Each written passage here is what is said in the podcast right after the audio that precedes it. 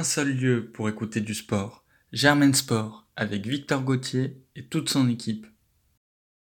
Bonjour à toutes et à tous. C'est déjà la cinquième émission de Germain Sport, ça passe très vite. On est encore une fois très heureux de vous retrouver dans cette période de galop et comme les révisions empiètent sur les moments de repos, vous pouvez compter sur Germain Sport pour relâcher un peu la pression. J'espère que vous allez aussi très bien, Zoé et Anthony?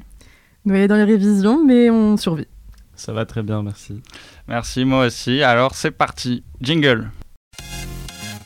Sport.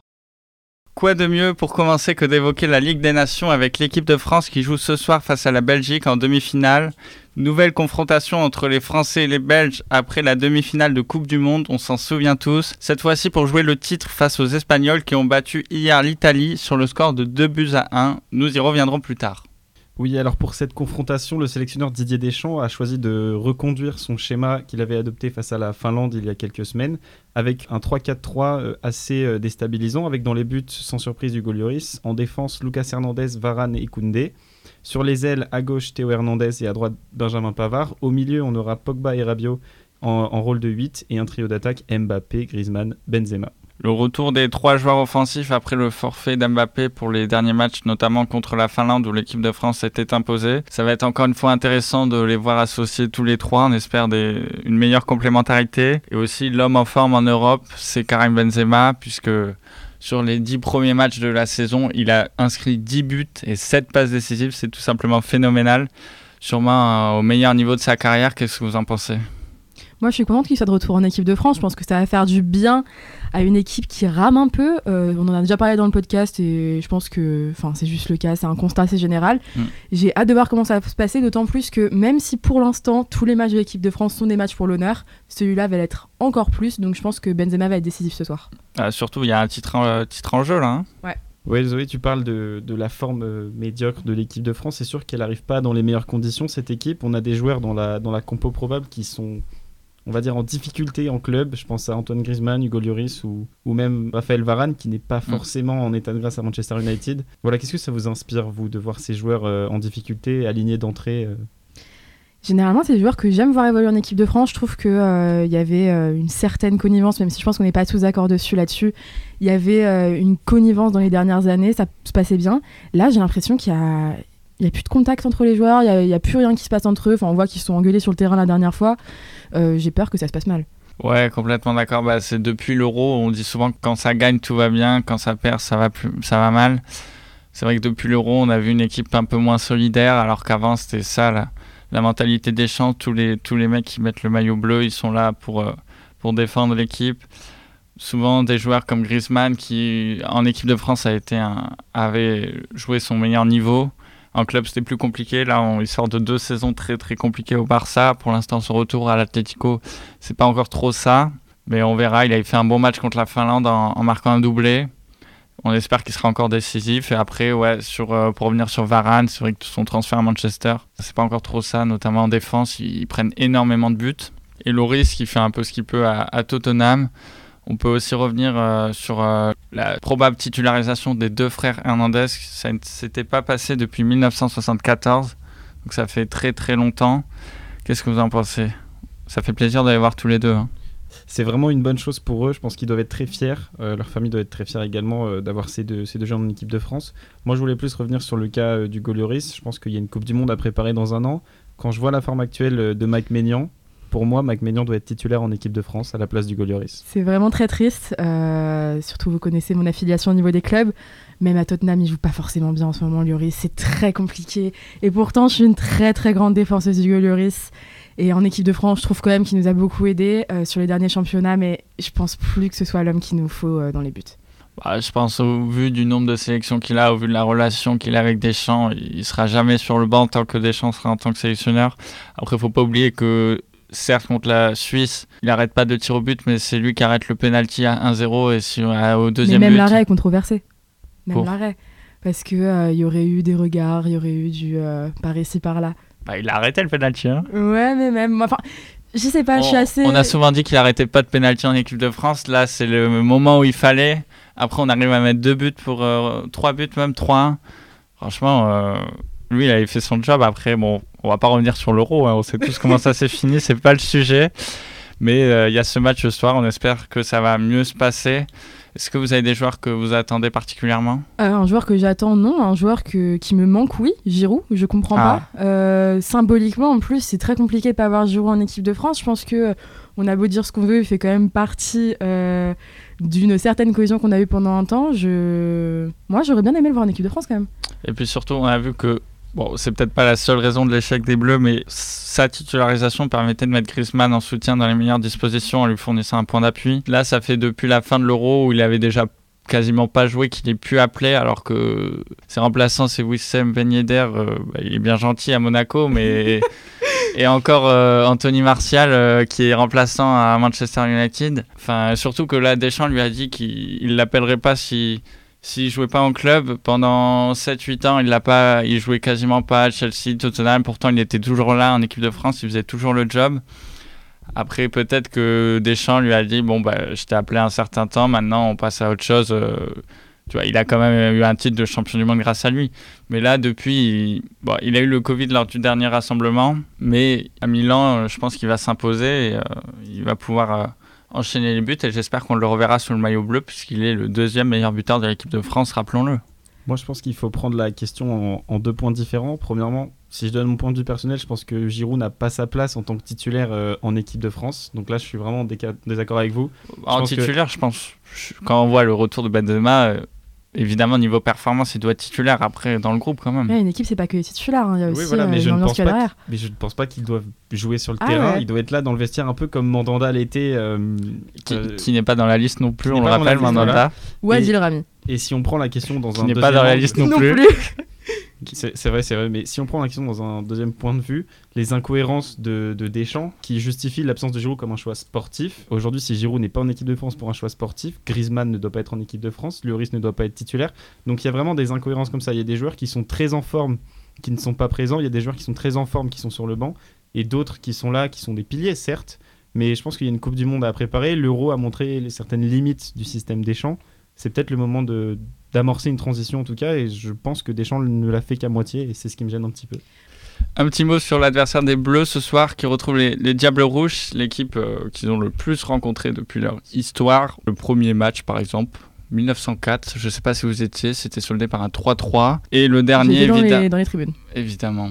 Mm. Et le dernier, bien sûr, à la Coupe du Monde en demi-finale en Russie, qui s'était soldé par un score de 1-0 avec la tête de Um- Umtiti, qui est- s'est en allé casser la démarche. Ailleurs. On le retrouvera pas ce soir, malheureusement, Umtiti. Donc, qu'est-ce que vous en pensez? aussi cassé le genou. hein, va- Euh, C'est un peu plus compliqué Il pour a lui. aussi cassé la dynamique de l'équipe de France. C'est un peu compliqué pour lui au Barça en ce moment. Un petit mot sur la Belgique, qu'est-ce que vous voulez en dire? Qui sont en meilleure forme que nous. Bah, ils, ils sortent quand même d'une élimination en quart de finale à l'Euro. Ouais, mais même. Enfin, les, les, les joueurs individuellement, je les trouve en meilleure forme que les nôtres. Ouais, Lukaku, De Bruyne, Ouais, de Bruyne, des- ouais, de Bruyne aussi. Euh, Carrasco. J'ai plus confiance en Courtois qu'en Lloris. C'est vraiment horrible de dire ça parce que de base, j'adore Lloris, mais en ce moment, c'est vrai, je ferais- enfin, j'ai plus confiance en Courtois. Et euh, j'avoue que si on parle prono, euh, moi, je suis sur un petit 2-1 pour euh, la Belgique. 2-1 pour la Belgique, Ouais. Anthony? Ah, si je dois donner un pronostic, non, moi je, je reste chauvin, je dirais un petit 3-1 pour l'équipe de France. C'est beaucoup ça. Moi Ouais, aussi, je- la France, 1-0. C'est- C'est c'est très pragmatique, très déchant, Très Umtiti finalement. très mtiti. On verra qui se soldera de mettre le but à sa place. En tout cas, il va falloir être solide en défense parce que la Belgique, ça va, ça Mm. va, ça va aller fort en devant. Et On a Carrasco, Castagne, Hazard, De Bruyne et Lukaku. Ça va être. euh, Ça va castagner. Oui, il faudra se méfier de la Belgique qui va aligner une attaque, euh, un trio d'enfer, Eden Hazard, Romelu Lukaku et Kevin De Bruyne, trois joueurs qui sont potentiellement à la hauteur du trio qu'a- qu'aligne la France. Il va falloir se méfier en duel d'attaquants qui peut potentiellement se finir avec euh, très peu de buts. D'autant plus que personnellement, je suis assez sceptique sur la défense. hein. C'est quand même ce qui a pêché dans nos derniers matchs. Là, j'espère que ça va aller mieux, qu'ils vont être plus en forme. Et euh, j'aimerais juste revenir sur ce que j'ai dit il y a vraiment deux secondes. Euh, mais je suis pas mal sur un petit 1-0, comme a dit Victor. Mais au tir au but pour la France sur un penalty de Kylian qui sauverait l'honneur après la Suisse, ce serait beau. Quel score alors avant les prolongations? Ah, vraiment 0-0. hein. 0-0 Ouais. Ah ouais, J'espère Non, qu'il y aura un peu plus de spectacle quand même. Ouais, puis, puis re- repartir sur une grosse victoire euh, d'anthologie face à la Belgique, ça peut redonner confiance en cette équipe plutôt qu'une victoire au tir au but euh, qui serait un peu timide, euh, où il y aura encore les médias sur le dos de l'équipe. Là, une, bonne victoire 3-1, 4-1, là, ce serait magnifique. Mais bon, il faut, il faut pouvoir y croire. Et ça, c'est plus Faut compliqué. vraiment y croire. Mm. Bon, on enchaîne maintenant sur euh, le, la première demi-finale de cette Ligue des Nations. Espagne-Italie, c'était hier soir. L'Espagne qui, comme on l'a dit plus tôt, s'est imposée sur le score de 2 buts à 1. Doublé de Ferran Torres qui est remplaçant Manchester City depuis plusieurs matchs. L'Italie qui revient par Pellegrini en, fin de match. L'Italie qui a aussi joué en, infériorité numérique après le carton rouge de Bonucci. C'est la première défaite de l'Italie depuis 37 matchs, un record quand même assez incroyable qu'ils ont réussi euh, puis les, les qualifications et l'Euro qu'ils ont fini invaincus. Fin de série italienne, euh, qu'est-ce que vous en pensez? J'ai pas pu regarder ce match, mais c'est quelque chose qui m'inquiète pas pour l'Italie. Je les ai beaucoup aimés en... pendant l'Euro. Je trouve qu'ils jouent bien en ce moment. C'est une équipe qui fait plaisir à voir, donc euh, je m'inquiète pas. Ils ont quand même euh, un super record derrière eux, et puis ça va repartir. Ouais, moi je pense qu'il ne faut pas forcément s'inquiéter pour l'Italie. Il y a encore un an avant la Coupe du Monde, euh, la Ligue des Nations, je pense pas que ce soit leur objectif, donc euh, je pense que ça va aller. Moi j'aimerais plus revenir sur un fait euh, de, de ce match, c'était le retour de Donnarumma à San Siro, Mm. et, euh, et il a été accueilli un petit peu euh, de manière très froide par les supporters de Milan. Sympathique. Euh, oui, voilà, donc le nouveau gardien du PSG qui a été très mal accueilli et qui a eu un peu de mal. Au final, dans ce match, il a été un peu déstabilisé et je pense que ça l'a particulièrement affecté. Très mal accueilli, on rappelle, parce qu'il était avant joueur du Milan AC, où il est arrivé dès enfant, où il a été formé. Il a joué 6 ans, il est parti libre, donc sans rapporter d'argent à son club. Donc euh, c'est pour ça qu'il y a quelques tensions, disons. Et euh, aussi, moi, j'ai quand même été surpris par la très belle performance de l'Espagne qui a complètement dominé. Ils s'étaient fait justement éliminer à l'Euro en demi-finale, qui pour eux, une demi-finale, c'est quand même quelque chose d'inespéré au vu de leur forme. Éliminés au tir au but, donc euh, là, ils prennent leur revanche et, euh, et on les retrouvera pour la finale, on, l'espère, contre la France. Un petit mot de, de Ligue 1, avec la sensation, c'est la, la première défaite du PSG cette saison sur le terrain du Stade Rennais, 2-0. Bah- Ouais, bah, c'est Pep Genesio, hein, du coup, euh, Pep Guardiola incapable de battre les Parisiens, Pep Genesio lui qui le, qui le réalise 2 à 0, victoire nette avec aucun tir cadré euh, pour, euh, pour les Parisiens. Ça fait mal. hein. c'était-. Alors que Messi, Neymar. Mbappé. hein. Oh, et ben, ça me rassure pour Tottenham, finalement. Hmm. C'était pas si mal de deux. Ouais, J'aimerais apporter un, un- un débat sur la table. Il faut, il faut vraiment qu'on en parle. Neymar, ça commence à devenir très grave. C'est compliqué. Ça J'a- fait peur. On avait déjà dit la semaine dernière qu'il n'était pas trop en forme, si je me souviens bien. Pour l'instant, ça se confirme. On espère euh, que ça ira de mieux en mieux. C'est même pas, pas en forme là. C'est, c'est, il est nul. Enfin, il est nul. Mais Ça- moi, je me ça pose la raison. question si c'est de- si c'est une question d'envie ou de volonté. Là, j'ai Ah, l'impression qu'il Je aime pense plus jouer hygiène, au foot. ouais, hygiène de vie, fatigue. Il Ouais. il y a pas un- beaucoup, pas pour balancer, hein, mais qui regardaient des séries brésiliennes euh, la nuit. que- Enfin bon, on verra après. Il faut espérer que pour le PSG, pour le foot français, qu'ils reviennent mieux, qu'ils se qualifient en phase finale de Ligue des Champions et qu'ils brillent en, en mars. C'est là qu'on atteint les grands joueurs. Mm. On verra bien s'il n'est pas blessé. On espère. Ouais, je- bah, du coup, je voulais aussi revenir sur, euh, sur quelque chose qui me tient particulièrement à cœur, le derby euh, entre Saint-Etienne et Lyon. Lyon qui a, qui a dominé ce derby, qui a cru tenir la victoire avec euh, un but refusé, euh, les montants tapés. Au final, à la 95e, penalty pour Saint-Etienne. Mm. Qui le transforme. Euh, voilà, un, derby décevant pour les Lyonnais, encourageant pour les Stéphanois, ce qui sauve probablement la tête de Claude Puel. Bon, je suis pas forcément d'accord. hein. Franchement, le, nul, euh, c'est quand même un trompe-l'œil. Certes, il y a un point, mais franchement, si le, prochain match, ça, ça je vois pas comment ça peut être mieux. Et je pense pas que ça soit. Enfin, on verra, mais euh, j'espère pour eux que la spirale va s'inverser. Mais pour moi, c'est complètement un trompe-l'œil. Égalisé à la 95e sur un derby à domicile, quand tu es dominé quasiment tout le match, que tu finis en supériorité numérique, parce qu'on peut le rappeler, mais euh, Anthony Lopez a pris son premier carton rouge en Ligue 1 son premier carton rouge, oui, oui. Euh, son premier pour une main en dehors de la surface. Donc, euh, Lyon qui finit à 10, et pourtant, ils égalisent sur un penalty à la 95e, alors qu'ils ont eu beaucoup d'occasions. Oui, mais après, Lyon a, globalement dominé le match. Lyon a été, a été meilleur, mais Saint-Etienne a réalisé son meilleur match depuis le début de la saison. Il faut quand même le souligner. Lyon a été bousculé. Il y a eu les montants de caserie. Il y a eu un but refusé pour caserie aussi en début de match.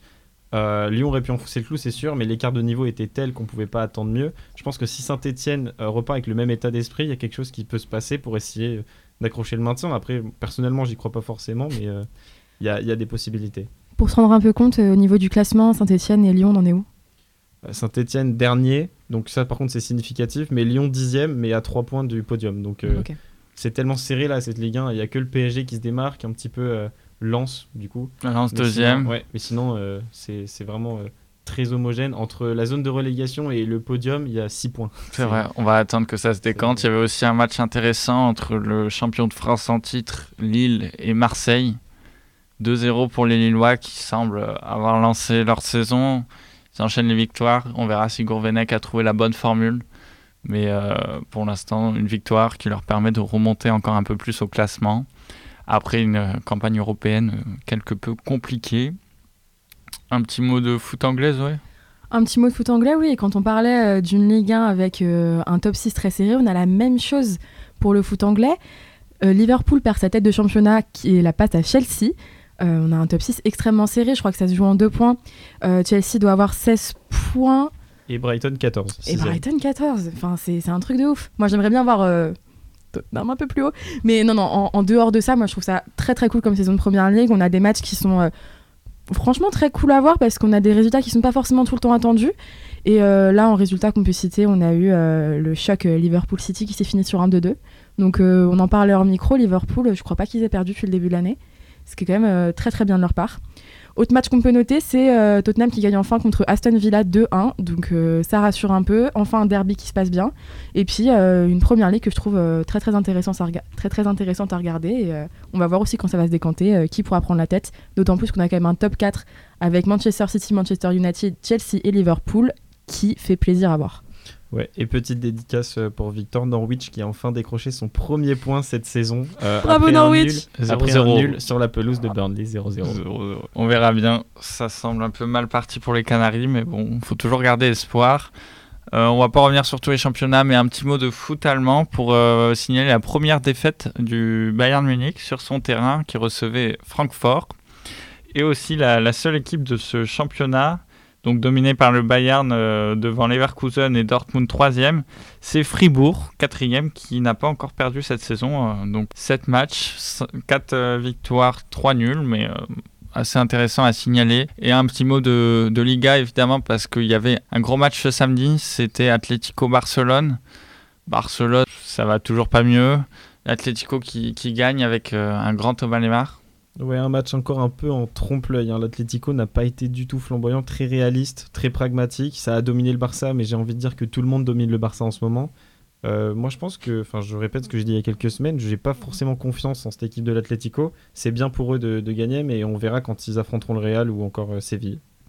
Pareil, je suis pas fan de foot espagnol et euh, l'impression que j'en ai du dehors en regardant les résultats, en regardant les résumés de match, c'est que l'Atlético est pas forcément très très en forme non plus. C'est pas une équipe brillante et je pense que c'est juste révélateur du niveau assez inquiétant du Barça en ce moment. Ouais, ou même du Barça ou du foot espagnol, puisque le Real a perdu sur, la, sur le terrain de l'Espagnol Barcelone, malgré un énorme, encore une fois, Karim Benzema qui a mis un premier but magnifique refusé, un deuxième but tout autant magnifique où il a éliminé à lui tout seul toute la défense barcelonaise. L'Atlético deuxième avec 17 points, égalité avec le Real et aussi la, Real Sociedad troisième. Et après on retrouve Séville à la quatrième place, Osasuna, Rayo Vallecano, donc des équipes qu'on n'attend pas du tout là et il faut descendre au classement jusqu'à la 9 place pour retrouver le Barcelone qui est à un match en moins, mais euh, ça va être compliqué pour eux de remonter, voire même peut-être d'accrocher une, une place européenne, euh, comme il y a quand même des équipes comme euh, Real Sociedad, Villarreal, Séville, bien sûr les deux clubs madrilènes. Ça pourrait être euh, un gros choc pour le, Barça. Oui, en effet, pour le Barça, ne pas se qualifier en huitième de finale de Ligue des Champions, ça va être un, un tremblement de terre, tout simplement. D'une part, sportif, parce que je ne sais pas depuis combien de temps ça n'est pas arrivé de voir le Barça euh, ben, pas en, en huitième de finale de Ligue des Champions. Et enfin, économique, on sait que le, le Barça est dans une crise financière euh, incroyable et on sait que les primes de Ligue des Champions sont notamment très importantes. Mm. Les, les primes de Ligue Europa, beaucoup moins. Donc on va voir euh, ce que ça donne pour eux euh, si jamais ils n'arrivent pas à se qualifier. En tout cas, ça semble quand même compliqué. Un 3-0 contre Benfica, c'est inquiétant. Et enfin, on enchaîne avec le championnat italien où trois équipes sont en tête du classement et trois équipes encore invaincues en troisième position. L'Inter de Milan, le champion en titre, avec 17 points. Deuxième, l'AC Milan de Olivier Giroud et Mike Maignan avec 19 points. Et enfin, l'étonnante équipe, le Napoli, avec 21 points, 7 victoires en 7 matchs. C'est pour l'instant sans faute et une équipe qui est très impressionnante, honnêtement, euh, depuis le début de saison. Merci Anthony. On troque maintenant le ballon rond pour l'Ovalie avec la cinquième journée de top 14 qui s'est tenue ce week-end sur les pelouses françaises. on a l'impression de se répéter, mais encore une fois, cinquième journée, cinquième victoire de Toulouse à l'extérieur, cette fois-ci sur le terrain du Biarritz Olympique. Les Toulousains sur un nuage avec Antoine Dupont après avoir raflé les trophées de meilleur joueur de l'équipe de France, meilleur joueur de top 14 lors de la nuit du rugby. Encore une fois, magistral euh, cette, semaine, il entre, il fait, il fait gagner son équipe. Donc Toulouse qui s'est imposé 17 à 11 à Biarritz. Les principaux résultats, on peut noter la victoire de Pau à Perpignan, celle de Brive contre le Stade français, celle de Castres face à Toulon, également Montpellier face à La Rochelle avec hélas la, très grave blessure du centre tricolore Arthur Vincent qui s'est euh, rompu les ligaments croisés. Et euh, ça me fait plaisir de l'aborder, la, belle victoire de l'UBB sur le terrain de Lyon. On se souvient que l'année dernière, les joueurs bordelais avaient pris euh, une belle valise, 27 points. Donc là, une, victoire à l'extérieur chez un concurrent direct, ça fait très bien pour la dynamique. L'UBB. que ça les passe en deuxième position du classement. En deuxième position, c'est ça. Derrière Toulouse, intouchable à 21 points. L'UBB à 15 points. Donc la, défaite inaugurale face à Biarritz semble être éloignée. Et après un nul face à Castres et les, les victoires qui s'enchaînent, on espère que ça va poursuivre ce week-end avec la réception de Montpellier. On a également un Toulouse-Pau, donc peut-être que Toulouse va poursuivre son sans faute. Également La Rochelle-Castres. Euh, la Rochelle qui est très en difficulté en, top 14, avec seulement une victoire en 4 matchs. Et aussi un Stade français Clermont entre pareil deux équipes qui ont mal commencé. Stade français une seule victoire. Clermont c'est un peu plus compliqué depuis l'arrivée de, de Jono Gibbs. À suivre, c'est toujours passionnant de suivre chaque semaine l'évolution du classement. Et un petit mot de sport mécanique maintenant, c'est le, le Grand Prix des États-Unis de MotoGP qui s'est tenu ce week-end. Et quel Grand Prix C'est un retour de force de Marc Marquez sur le Grand Prix sur le circuit des Amériques, le Grand Prix euh, d'Austin, qui est un circuit qu'on adore voir, que ce soit en MotoGP ou en Formule 1. Marc Marquez, si jamais euh, vous ne savez pas, c'est un six fois champion du monde en MotoGP, huit fois si on compte ses euh, championnats dans les catégories inférieures une légende, quasiment une petite que Rossi.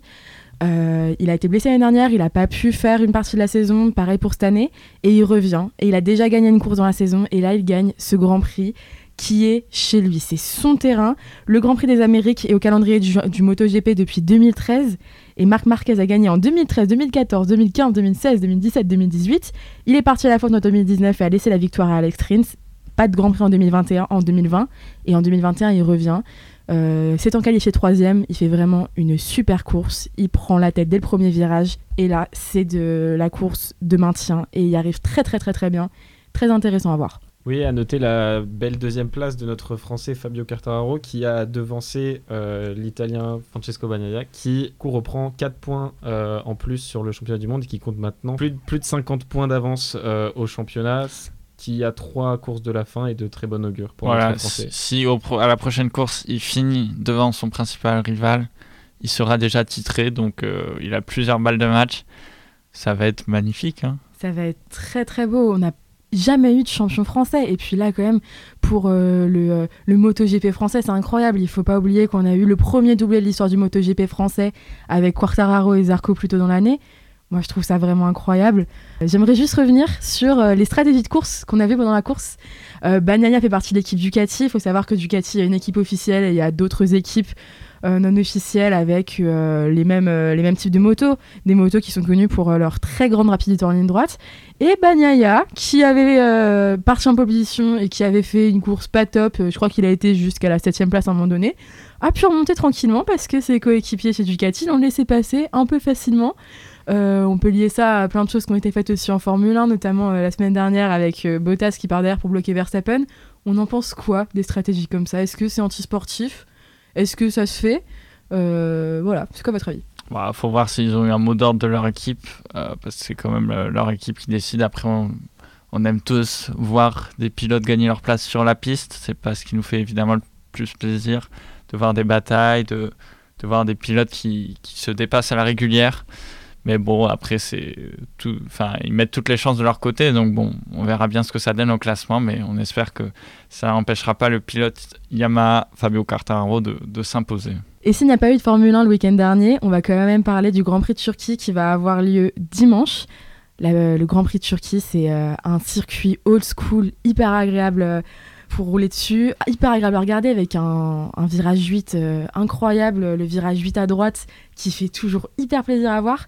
La piste a été nettoyée parce que l'année dernière, avec euh, la nouvelle surface sur le tarmac, c'était très glissant. La piste a été nettoyée, donc on verra comment ça se passe, surtout si c'est sur le sec. On ne sait pas encore si ce sera sec ou mouillé. On s'attend à quoi? Est-ce qu'on s'attend à une domination Red Bull, Mercedes? Est-ce qu'on s'attend à une course pas ouf s'il n'y a pas de pluie? Bah, Je sais pas. Le Grand Prix de Turquie a fait, du coup, comme tu l'as dit, son retour au calendrier l'année dernière mais dans des circonstances très particulières, avec beaucoup de pluie qui a faussé un peu les, qualifications. C'est la première pole position de Lance Stroll. On verra bien ce que ça va donner. Euh, on sait toujours que Max et Lewis sont au coude à coude au championnat. Lewis Hamilton repassait devant après sa victoire en Russie. Donc Lewis Hamilton est repassé devant au championnat pour deux points. On verra ce que ça va donner puisque Max Verstappen avait lui purgé sa pénalité moteur. Il a un quatrième moteur neuf. On sait qu'Hamilton va sûrement devoir en faire de même, donc on verra bien ce que ça va se passer. Je pense que. J'espère. Euh, je sais pas.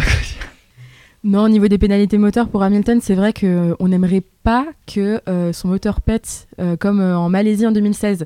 Quand il se battait pour le championnat avec Rosberg, 2016, le moteur lâche, Hamilton perd le championnat là-dessus. c'est vrai que Toto Wolff, Mercedes avait dit que c'était pas obligatoire comme pénalité à prendre, mais on sent quand même que ça va se faire. Du coup, on verra. Peut-être Interlagos, peut-être le circuit des Amériques. Ça va être assez intéressant à voir, je pense.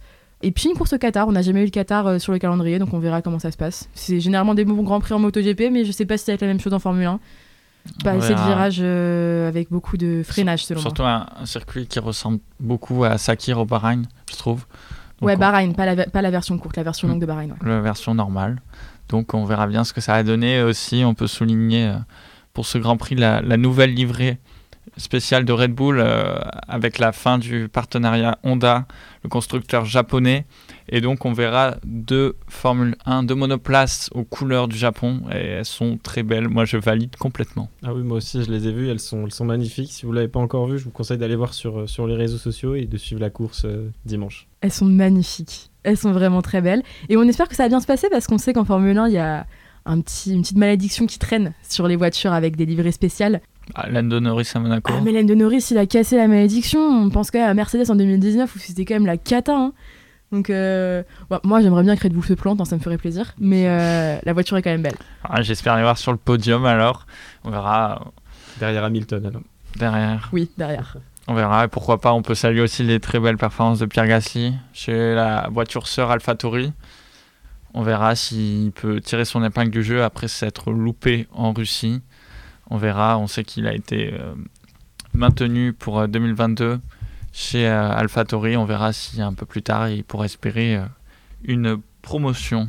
Une meilleure voiture pour Pierre Gasly, s'il vous plaît. Par mm. pitié.